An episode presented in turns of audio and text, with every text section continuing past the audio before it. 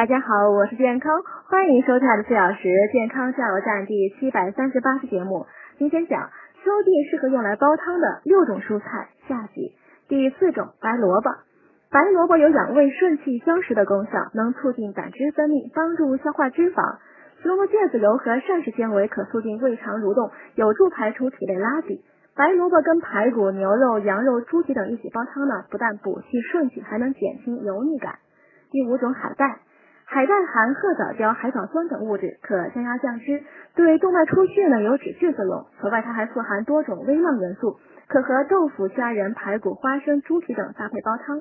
第六种冬瓜，冬瓜有润肺生津、清热利尿的功效，它所含的丙二醇能有效抑制糖类转化为脂肪，加之呢它水分多，是适合糖尿病、高血脂、高血压、冠心病患者的食疗蔬菜，可和排骨、老鸭、蘑菇等一起煲汤。